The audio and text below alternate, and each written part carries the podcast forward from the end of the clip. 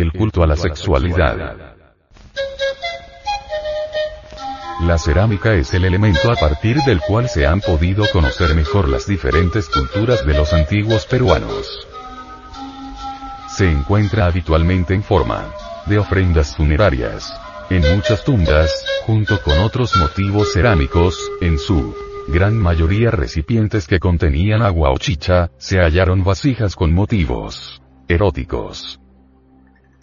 Para los arqueólogos materialistas es un verdadero enigma el por qué los antiguos peruanos utilizaron ofrendas funerarias con motivos eróticos en las tumbas, tanto de adultos como de niños.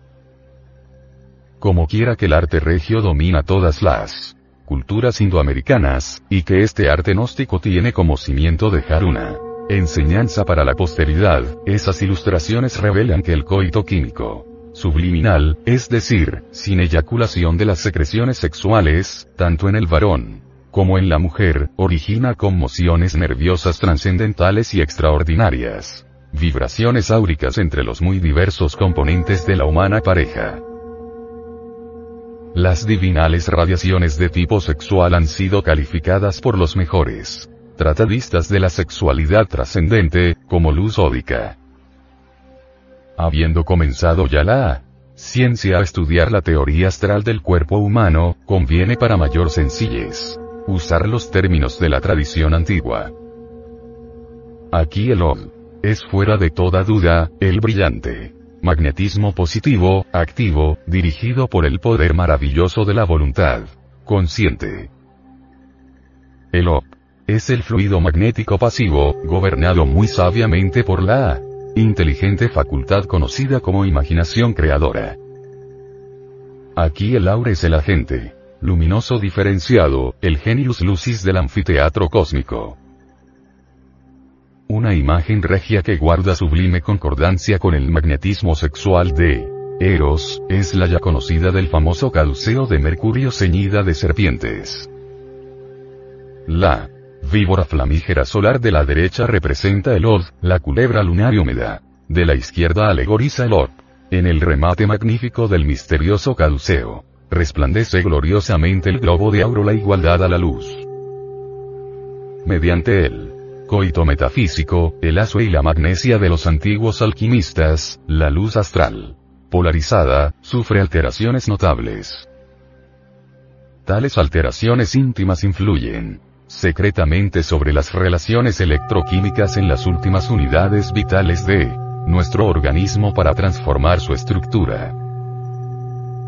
Waldemar dice, cuando los químicos nos dicen que la totalidad de los biocatalizadores de un organismo aparecen como un sistema ordenado de inferiores factores teleocausales, que se hallan bajo la legalidad de la vida, o sea al servicio de los superiores objetivos del organismo, no resulta difícil completar que la formación de emociones internas, reflejos o impulsos, dependen de los factores radiocausales del aura. Demos de manera comparativa una ojeada a las relaciones de electrones e iones de la sustancia viviente, y nos aproximaremos de manera considerable a la comprensión de lo antedicho.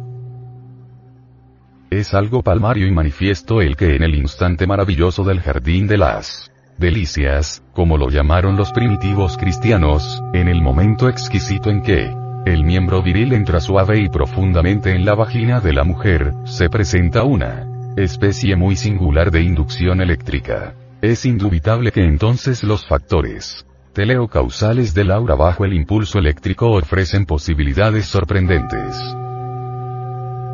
Cambios psicológicos de fondo pueden surgir en las honduras de la conciencia si sabemos aprovechar inteligentemente la conexión sexual, sabiendo no eyacular el ens seminis. Si este es derramado se pierde tal oportunidad de maravillas, entonces el coito solo es usado para gratificar nuestros sentidos.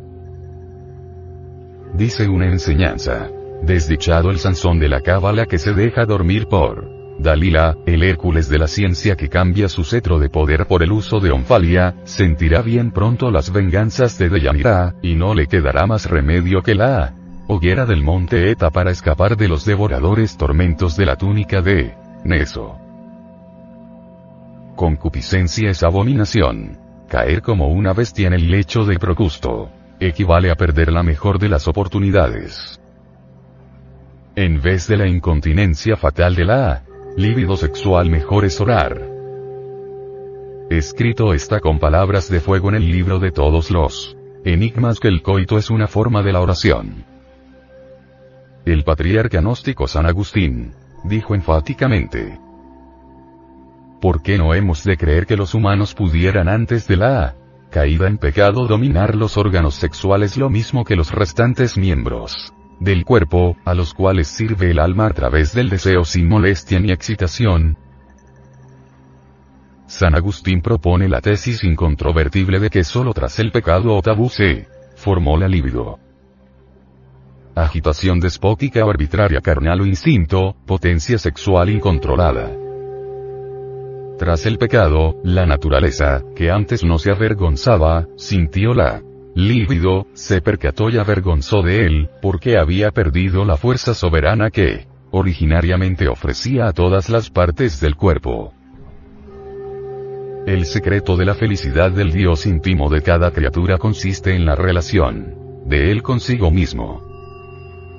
El propio estado divinal es fuera de toda duda el de la dicha suprema, un deseo y goce sexual que permanecen invariables en eones, y que proceden de la relación de la divinidad consigo misma.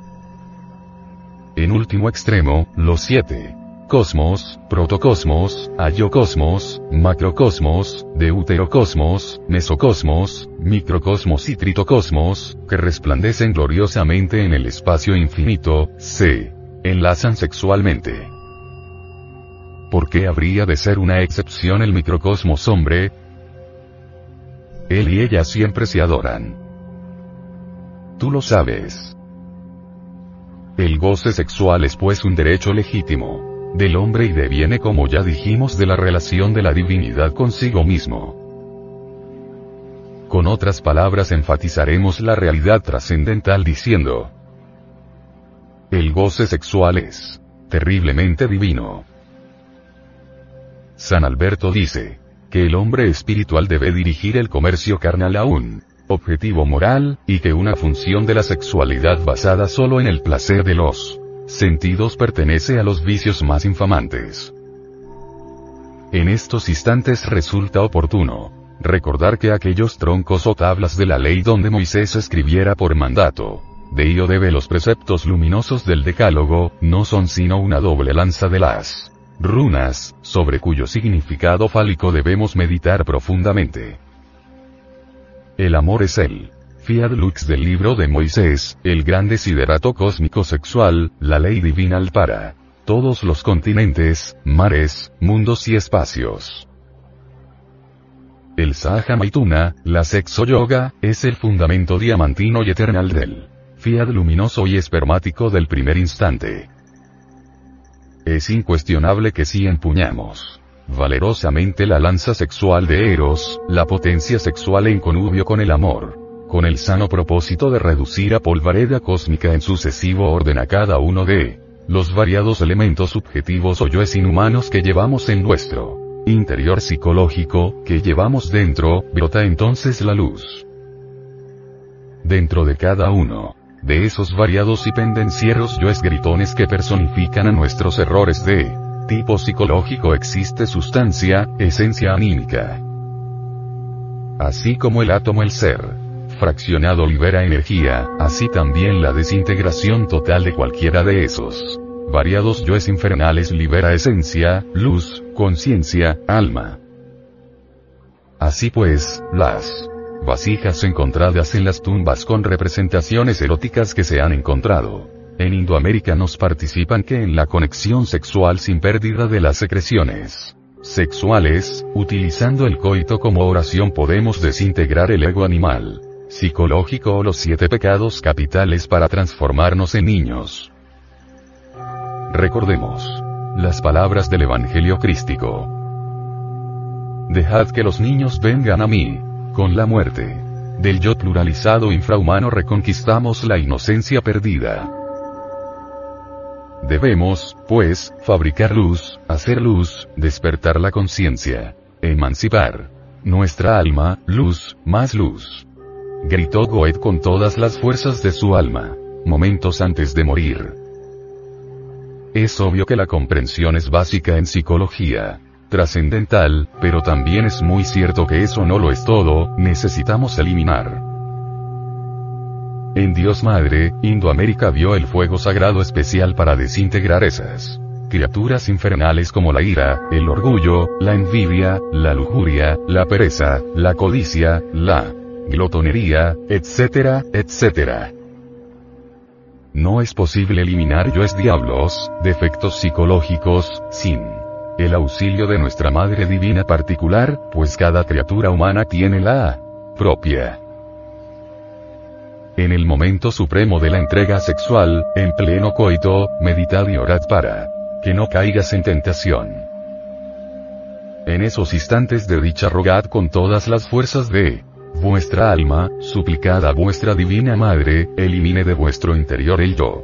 Diablo, nos referimos al defecto psicológico que a través de la meditación profunda habéis comprendido en todos los niveles de la mente. Así es como vamos muriendo de instante en instante. Solo con la muerte adviene lo nuevo. Los primeros vasos hallados con estos motivos eróticos en el Perú fueron elaborados por las culturas Virú y Salinar. Posteriormente reaparecen y alcanzan su mayor apogeo en el auge de la cultura mochica. Se sabe, también, que las manifestaciones eróticas se presentaron en la parte norte de la costa peruana. Se considera, además, que las representaciones eróticas están asociadas a las ideas religiosas y filosóficas de los mochicas, que creían que no todo acababa con la muerte. Abona esta tesis el hecho de que se hayan encontrado esqueletos que llevaban una vida sexual que no difería de la de los vivos, y que su divinidad era el centro de poder de la fecundación, la representación de su divinidad estuvo asociada a lo erótico. Lo erótico siempre fue simbolizado con la lanza, y sea en verdad, por tener un carácter fálico y simbólico del poder sexual viril, sea por tratarse de la arcaica arma de combate que en el amanecer de la vida pudo imaginar el hombre, es cierto que el falo juega un gran papel en Indoamérica como un instrumento maravilloso de salvación y liberación, que blandido sabiamente por el alma anhelante, le permite reducir a polvareda cósmica todas esas entidades cavernarias que en su conjunto pecaminoso constituyen el yo. En muchas estelas, esculturas y códices de los indoamericanos, encontramos que la energía sexual, fue analizada profundamente en sus aspectos creativos y destructivos. Es palmario, claro y visible en tales creaciones artísticas, que los aspectos subjetivos sexuales, cristalizan fatalmente en esas múltiples entidades cuya suma total constituye eso que los egipcios llamaran Set, el ego es manifiesto el poder generativo normal de nuestras glándulas endocrinas sexuales. Es trascendental el poder objetivo creador del Espíritu Santo fuego sexual, cuando trabaja creando el traje de bodas del alma de los cristianos, o cuerpos celestiales de Pablo de Tarso. La energía sexual es altamente explosiva y maravillosa. En verdad nos dijeron las culturas indoamericanas que aquel que sabe usar el arma de Eros, la lanza, el sexo, puede reducir a polvareda cósmica el yo pluralizado. Orar es conversar con Dios y uno debe aprender a orar durante el coito. En esos instantes de suprema dicha pedid y se os dará, golpead y se os abrirá. Quien pone corazón en la súplica y ruega a su madre, divina que empuñe el arma de Eros, obtendrá el mejor de los resultados, porque ella le ayudará entonces destruyendo el ego. Empero, os decimos que este es un proceso largo, paciente y muy delicado. Es incuestionable que el cazador que quiere cazar 10 liebres al mismo tiempo, no caza ninguna, así quien quiere eliminar todos los defectos psicológicos simultáneamente, no elimina ninguno. Dentro de cada uno de nosotros existen millares de defectos y todos ellos tienen muchas raíces y facetas que se ocultan entre los distintos repliegues subconscientes de la mente. Cada uno de esos defectos psicológicos tiene forma animalesca. Dentro de tales criaturas sumergidas está enfrascada la esencia, la conciencia. Condición previa. A toda eliminación es comprensión íntegra del defecto que se quiere eliminar. Suplicad. Si estáis seguro de haber comprendido y retiraos del coito sin perder tus secreciones sexuales.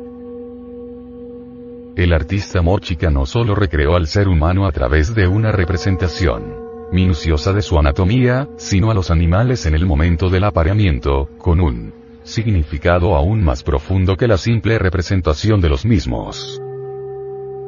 Las culturas indoamericanas buscaron dejar una constancia de la fecundidad en todas las especies, o sea, que sin el sexo el planeta se convertiría en una luna, en un cadáver, pues solo el sexo y su energía creadora puede darnos vida. Es necesario reconocer que la humanidad actual perdió el conocimiento de la suprasexualidad indoamericana y se tornó formicaria. Para las tribus indoamericanas, el chamán o sacerdote según la naturaleza. Pues chamán es aquel hombre debidamente autoeducado que domina los elementos. Agua, fuego, tierra y aire, es un ícono fálico y este dirige las actividades ritualísticas relacionadas con la siembra, la caza, la pesca, la recolección de frutas silvestres, y en general los ritos que enfatizan los principales hechos en los ciclos biológicos. En algunos lugares de América, el chamán es considerado como el procreador directo de la fauna. Entre los indios cubeo del Baupés, Colombia, todavía celebran bailes fálicos, rituales que se ejecutan con el miembro viril en estado de completa erección. Este mismo procedimiento se pueden observar en los chamanes de las tribus tucano. En otras tribus del Amazona, se ve a los chamanes con bastones fálicos provistos de una sonajera, realizando ritos de fertilidad. En la Sierra Nevada de Santa Marta, Colombia, la asada ritual y el adorno, formado por un cilindro de cuarzo, son insignias fálicas de los chamanes. Muchos personajes del panteón Koji, son seres fálicos que ahora se representan como creadores y administradores de la fertilidad, creadores del universo interior del hombre real, ora, como destructores de las fuerzas siniestras del mal, aniquiladores del ego animal. En el departamento del Chocó, Colombia, se han encontrado tallas chamánicas de madera, completamente itifálicas. Y esto es muy frecuente en las culturas indoamericanas del país mencionado. En varios idiomas de Indoamérica, el chamán se le designa ye, palabra derivada del verbo yeeri, que quiere decir, copular.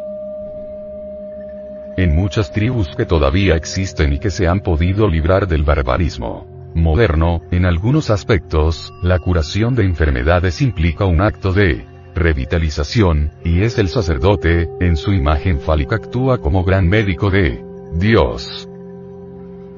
Todos estos ejemplos aquí mencionados personifican al chamán como la energía procreadora, la energía sexual. Un mama de la Sierra Nevada de Santa Marta, en una conferencia con un grupo de estudiosos de la antropología gnóstica les manifestó.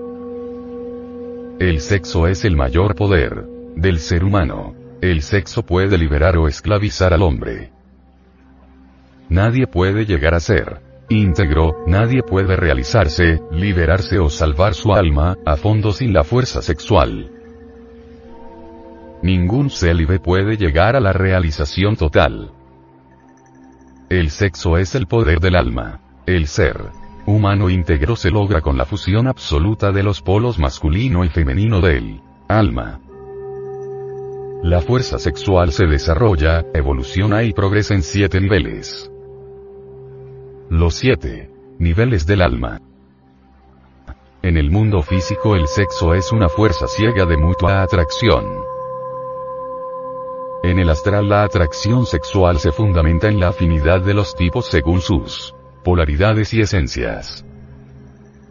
En el mental la atracción sexual se realiza según las leyes de la polaridad y la afinidad mental.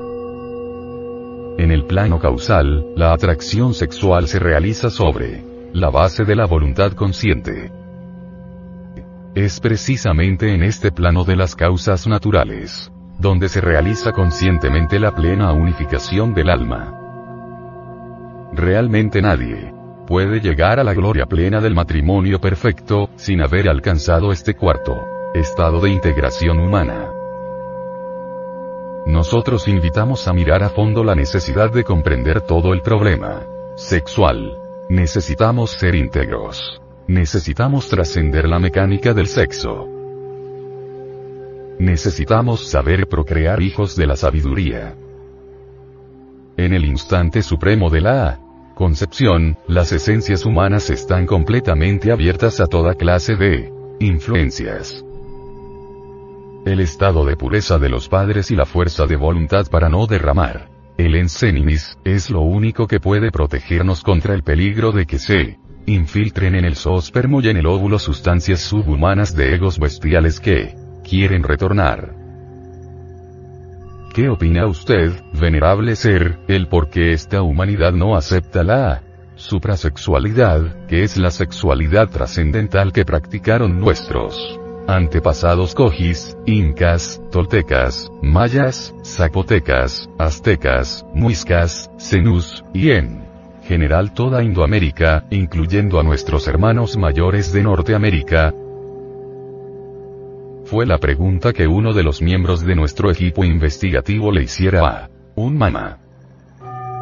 La respuesta no se hizo esperar.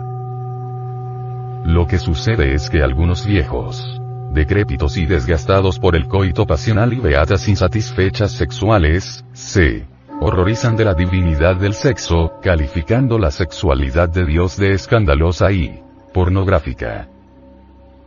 Eso se debe a que la humanidad no ama el bien sino al mal. Hay místicos, alucinados que abogan por la castidad absurda del celibato que predican algunas sectas religiosas, no sabiendo que la naturaleza misma se revela contra esa nefasta abstención, por ello vienen las poluciones nocturnas, la descalcificación general por la uretra y como consecuencia la enfermedad, es que la naturaleza es sabia en sus designios. Los hombres se hicieron para las mujeres y las mujeres se hicieron para los hombres. Lo que tenemos es que aprender a gozar, mujer y varón, sin perjudicarnos y eso solo lo podemos lograr con la sexualidad donde no se pierda ni una gota de nuestra simiente. Durante el trance amoroso, prosigue nuestro ilustre personaje el varón debe refrenar el acto sexual, entonces el semen se transmuta en energía atómica y sube por ciertos canales espermáticos a la cabeza y el hombre se convierte en un ser superior. Esto no lo entienden, no lo pueden entender, ni se lo explican los pseudo apóstoles de la medicina moderna, simplemente porque ellos no conocen la anatomía de los siete cuerpos del hombre, ni la química oculta, ni la ultrabiología de los organismos interiores del hombre, que son la base fundamental de la vida hormonal y de las glándulas endocrinas. Los hindúes llaman a los canales espermáticos por donde sube internamente la energía sexual a la cabeza, canales de Ida y Pingala. Estos son dos cordones nerviosos que se relacionan con el vago y el simpático. Se enroscan en la columna espinal en la forma simbólica con que lo representa el caduceo de Mercurio. El venerable maestro, Samael Aumeor, enseña a la humanidad lo siguiente.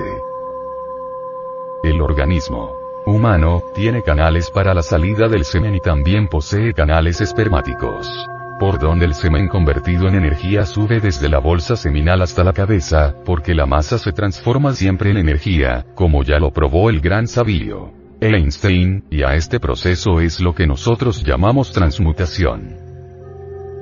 En épocas antiquísimas el hombre usaba los canales espermáticos de su vida y actualmente los médicos de los indios de la Sierra Nevada de Santa Marta, Colombia, usan esos canales también, desde tiempo antiquísimo, por ello llegan hasta edad muy avanzada, manteniendo lúcido su entendimiento, con sus cabellos negros, su dentadura intacta y, con frecuencia se ve en ellos hijos de octogenarios y centenarios, mientras que en nuestra actual civilización el hombre a los 60 años de edad es un decrépito. En realidad, existen miles de pruebas para poner al hombre civilizado y científico a pensar sobre este particular.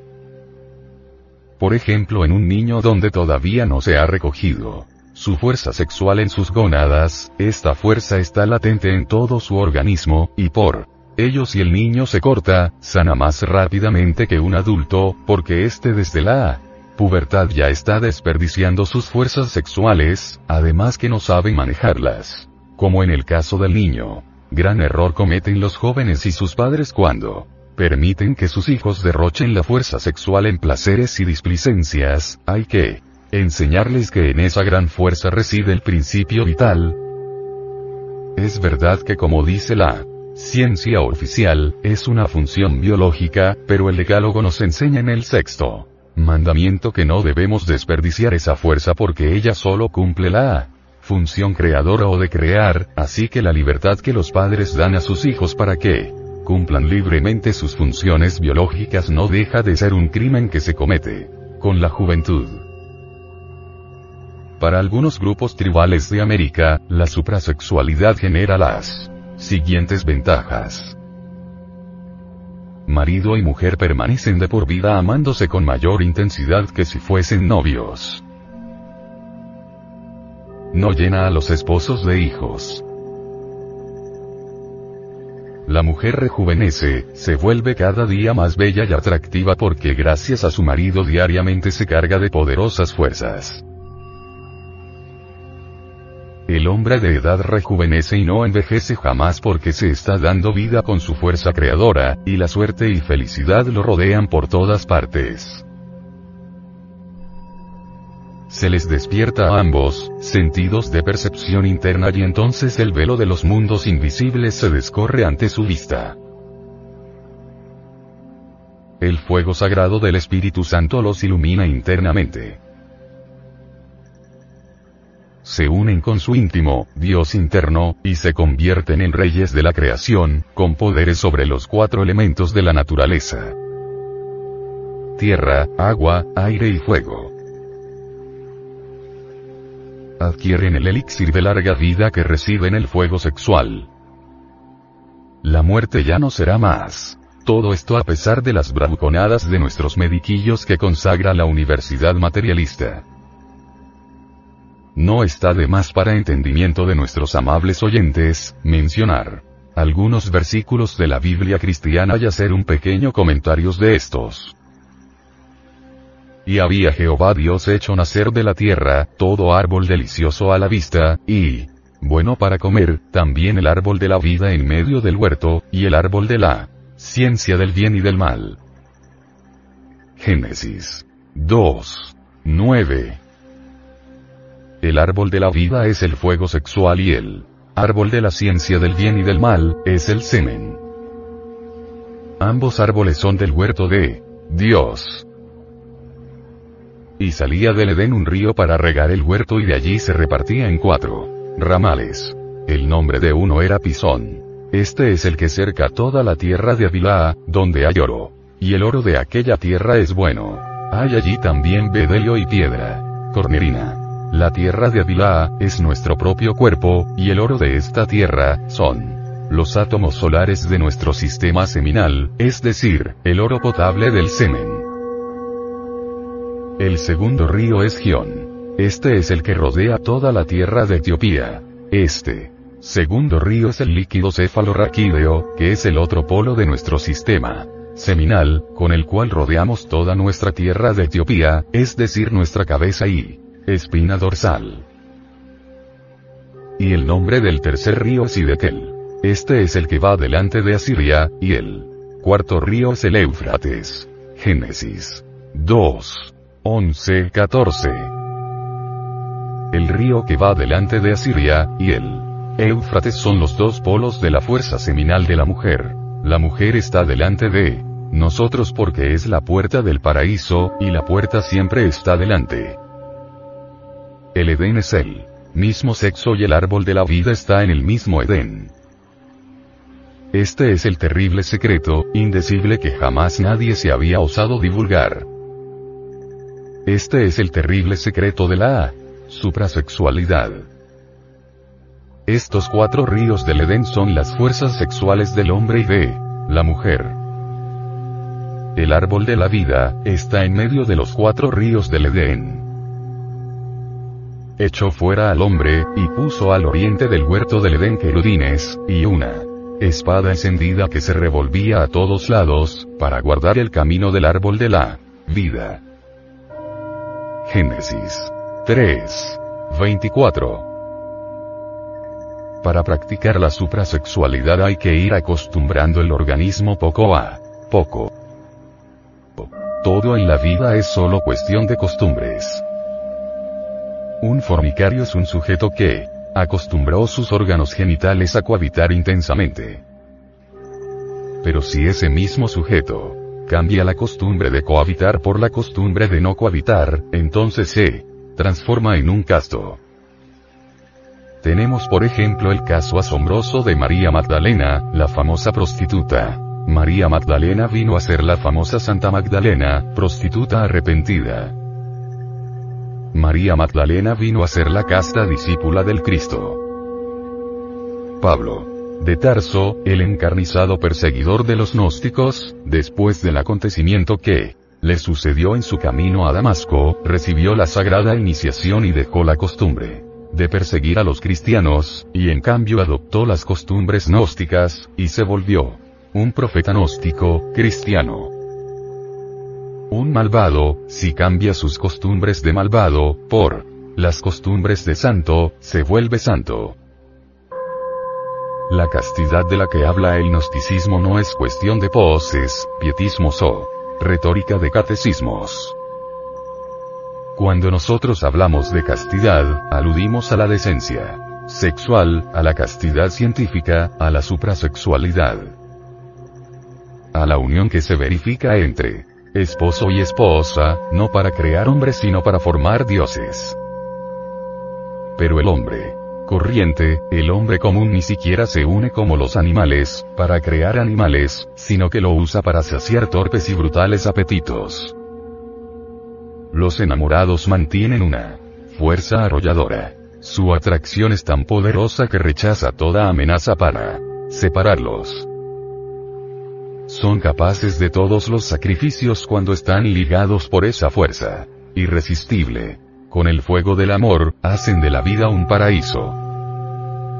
Pero todo este Edén, en medio del cual viven, se les esfuma cuando lo concluyen con la unión puramente animal, cuando fornican, entonces pasan a otros estados. Al cansancio, al hastio, a la desilusión.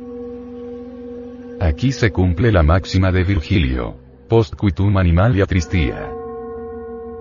El amor lo exaltamos cuando nos unimos para prender nuestros fuegos internos, magia sexual, y lo extinguimos cuando la unión es puramente animal, cuando violamos la ley divina. El amor obra milagros cuando le damos cabida en nuestro corazón, por ello, como dijo un psicólogo, la mujer cuando ama a su marido, le soporta hasta sus vicios, pero cuando no le tiene amor, hasta sus virtudes le fastidian. En la misma forma como el amor obra milagros y hace que los que lo perciben, hagan de la vida un paraíso, en esa misma forma el hombre sediento de luz, atrae hacia sí el conocimiento.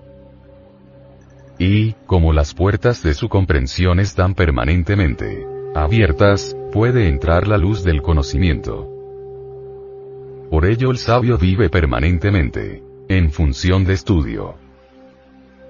Por ello, el filósofo se extasía con la naturaleza, porque ella es un libro abierto, y en el que solo saben leer los dignos. Por ello el profesor vive aprendiendo, porque se da cuenta que el conocimiento es infinito, y para saciar las ansias de conocimientos que le demandan sus discípulos, se ve obligado a ir más allá del alcance de sus discípulos. Por ello, en el templo de Delfos, templo de la sabiduría, mantiene en el frontis del edificio un letrero que dice así.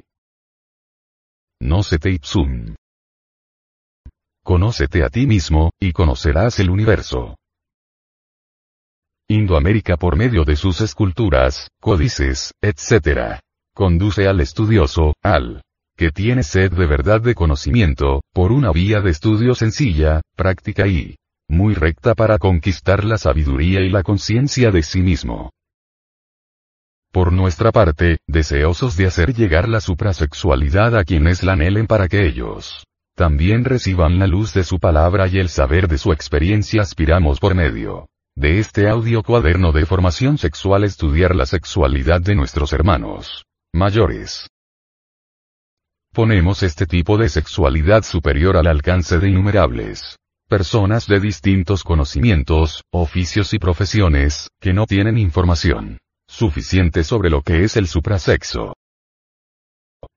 La fusión sexual entre lo masculino, águila igual espíritu, y lo femenino, serpiente igual agua, San Agustín Colombia. Pero el sexo en Indoamérica no solo tuvo relación con la fecundidad de la tierra, en que se desarrollaron culturas y artistas extraordinarios, sino que iba lo más profundo, a la creación del hombre solar. Así lo señalan las cerámicas denominadas huacos eróticos, que hicieron, por ejemplo, los peruanos prehispánicos, particularmente de la cultura mochica, de los que algunos han especulado, comparándolos con el Kama Sutra hindú, o el Ananga Ranga. Indubitablemente, los indoamericanos dejaron en su arte erótico la sexualidad antigua que vivieron las primeras civilizaciones del mundo antes de la caída en la generación animal. Fue una Sexualidad elevada a las esferas divinas. Obsérvese que aquí no existía un dios asexuado, sino una pareja divina, macho y hembra. La diosa tierra o Pachamama, daba su fruto siempre y cuando fuera fecundada por el dios agua. Un estudioso de la ciencia de la arqueología, dice. En relación a los huacos, encontrados en territorio peruano, al menos una mitad de los aproximadamente 5 mil huacos encontrados con estas representaciones, corresponden a retratos de distintas posturas sexuales. Los demás, más de la mitad, son objetos rituales del culto a la fecundidad. De acuerdo a la información etnohistórica que dan los cronistas de los siglos XVI y XVII precisan que en el antiguo Perú, no solamente en la época inca, habían restricciones muy severas. Las normas incaicas castigaban el incesto y el adulterio, por ejemplo. De hecho, se han encontrado representaciones también de los castigos a parejas. Actualmente, en algunos pueblos andinos hay aún muchos ritos en los que se combina la sexualidad con lo mágico religioso. El objetivo de estos ritos es el de solicitar por medios mágicos, justamente la fecundidad de los animales y de las plantas. Hay un rito que se conserva en Langui, Cusco, donde para cierta festividad, hombres y mujeres se visten con atavíos de carneros y llamas y bailan como en una representación sexual.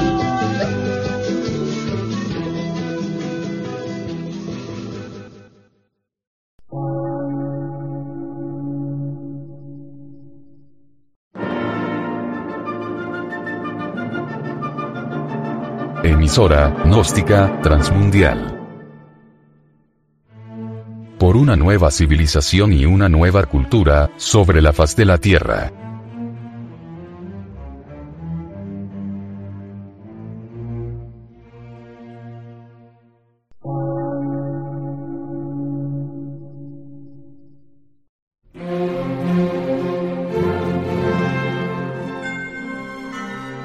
De radiodifusión científico, artístico, místico y filosófico, de la Asociación Colombiana de Centros de Estudios Gnósticos, Antropológicos, Psicológicos y Culturales. A.C.